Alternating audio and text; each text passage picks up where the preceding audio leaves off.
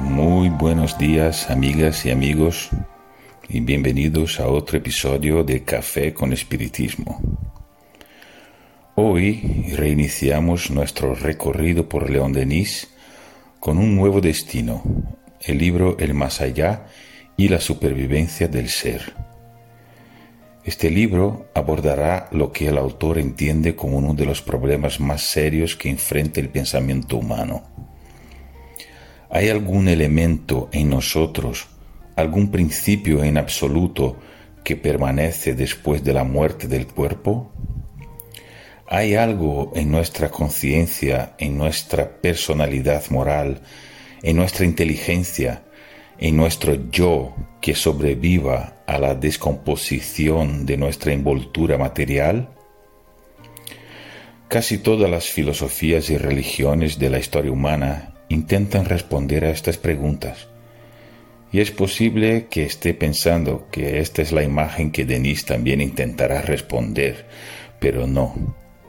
Él nos dice, en este pequeño estudio dejaremos de lado el ámbito de las esperanzas religiosas, por respetables que sean, así como las teorías filosóficas, para buscar exclusivamente la evidencia experimental capaz de fijar nuestra opinión. En otras palabras, eh, aquí hay una pizca de ciencia espiritista, ¿ok? Por mucho que hemos escuchado toda la vida que el espiritismo es ciencia, filosofía y religión, ¿nos detenemos a pensar en las consecuencias de esto? ¿Y es que realmente así se ha configurado la práctica del espiritismo? Estas son algunas de las preguntas que debemos tener presentes en todo momento. De lo contrario, vamos en contra de lo que nos asegura el espiritismo. Una fe razonada, libre de dogmas señalados por Denis. Vivir el espiritismo como ciencia nos exige también una posición crítica, de análisis, de seguridad. Para empezar, ¿qué constituye entonces la doctrina espírita como ciencia? Dejaré que Denis responda por nosotros.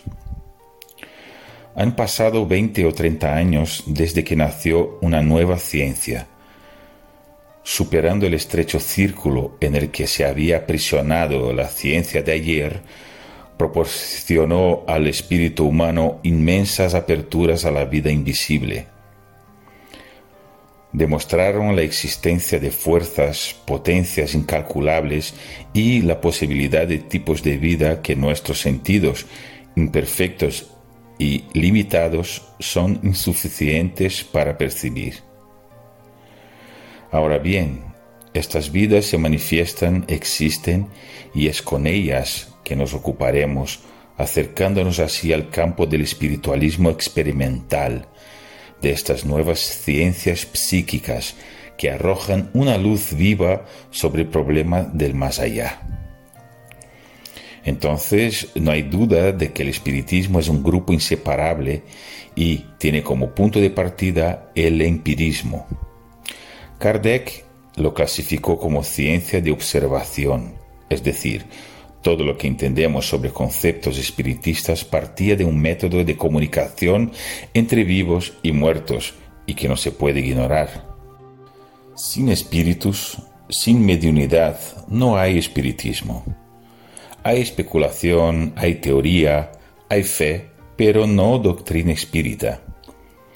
Y si queremos un desarrollo tan genuino de una fe razonada, de una alianza entre el sentimiento de religiosidad y la ciencia práctica, necesitamos trabajar un poco más por la recuperación de este principio empírico.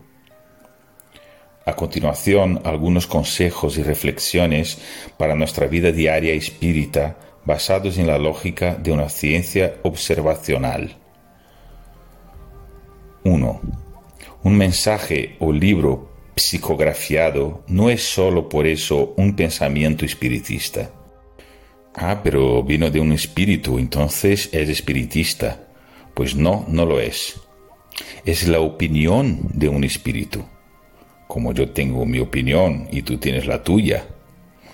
Para ser considerado un libro espírita, por ejemplo, necesita pasar por numerosas confrontaciones, comparaciones y revisiones, incluso de otros mediums y espíritus. 2. La interpretación de un orador no tiene el poder instruccional del espiritismo. Es sólo una interpretación. Cada uno lee desde donde está. Busque su interpretación y autonomía. En la doctrina espírita no hay maestros ni jerarquías. 3. Hablando de jerarquía, tampoco hay culto a la personalidad. Todos son falibles y en los últimos años demuestran que incluso los más respetables no son infalibles.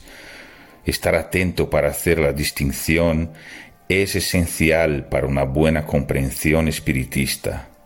4. La práctica de técnicas de pase, agua magnetizada y similares no debe estar por encima del pensamiento de Dios y el amor en el corazón. Cuando alguien o alguna institución materializa demasiado el espiritismo, incurre en un error. 5. La institución es el grupo de personas falibles que se encuentran allí y no necesitamos templos de piedra para vivir la ética espiritista. Deja ir el espíritu de la burocracia y busca solo lugares que sean buenos para ti. En los próximos episodios tendremos la oportunidad de ver la razón de estas acciones, todas ellas justificadas en los principios científicos espiritistas que expusimos anteriormente. Por hoy, dejemos con León Denis la mayor justificación. Actualmente las afirmaciones dogmáticas y las teorías especulativas ya no son satisfactorias. El espíritu humano, que se ha vuelto más exigente debido a los métodos científicos y críticos en uso en nuestro tiempo, necesita para cualquier creencia una base segura y un criterio de certeza. Busque su base segura, su criterio de certeza. Un fuerte abrazo y hasta el próximo Café con Espiritismo.